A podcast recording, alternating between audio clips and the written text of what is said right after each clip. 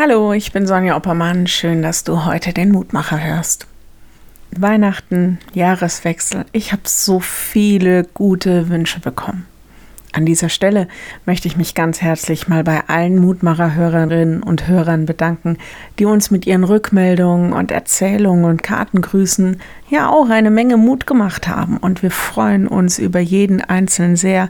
Vieles von euren Erzählungen hat uns wirklich sehr berührt. Viele gute Wünsche.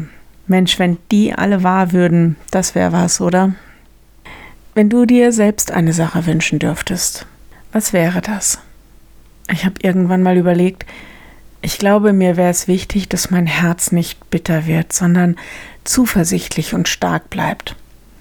Ich meine, es kann ja eine ganze Menge auf uns zukommen, auf jeden einzelnen von uns.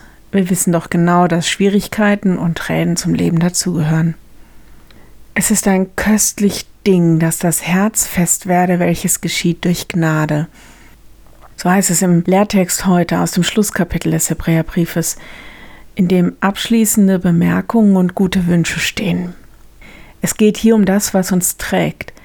Das Wort, das hier steht, meint sowas wie festmachen, etwas bekräftigen, sich als zuverlässig erweisen es geht darum, dass wir uns nicht von irgendwas fortreißen lassen, hier konkret von fremden Lehren, sondern dass wir an unserem Bekenntnis festhalten sollen. Da steht in Vers 8, Jesus Christus gestern, heute und derselbe auch in Ewigkeit. Da hat Roland Friedrich ja zu neuer Einmutmacher zugehabt. Mein Wunsch? Ein Herz, das sich festhalten kann an diesem Jesus Christus, selbst wenn alles schwierig ist, vielleicht sogar aussichtslos erscheint. In guten Zeiten, in schweren Zeiten. Das wäre für mich schon was. Ich lade dich ein, mit mir zu beten. Lieber Herr, wir stehen am Anfang des neuen Jahres und wir haben keine Ahnung, was in diesem Jahr alles auf uns zukommen wird.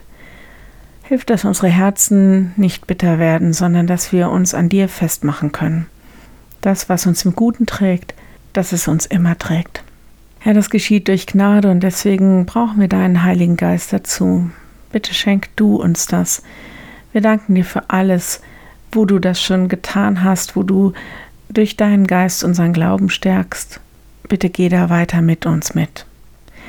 Wir bitten dich für alle, die in schwierigen Lebenssituationen sind, durch Krankheit, durch Schwierigkeiten in ihren Beziehungen und Familien, durch wirtschaftliche Not. So vieles, was uns im Leben entmutigen will, halt du sie fest. Geh du mit uns in diese Zeit. Amen. Morgen ein neuer Mutmacher. Bis dahin. Bleib behütet. Tschüss.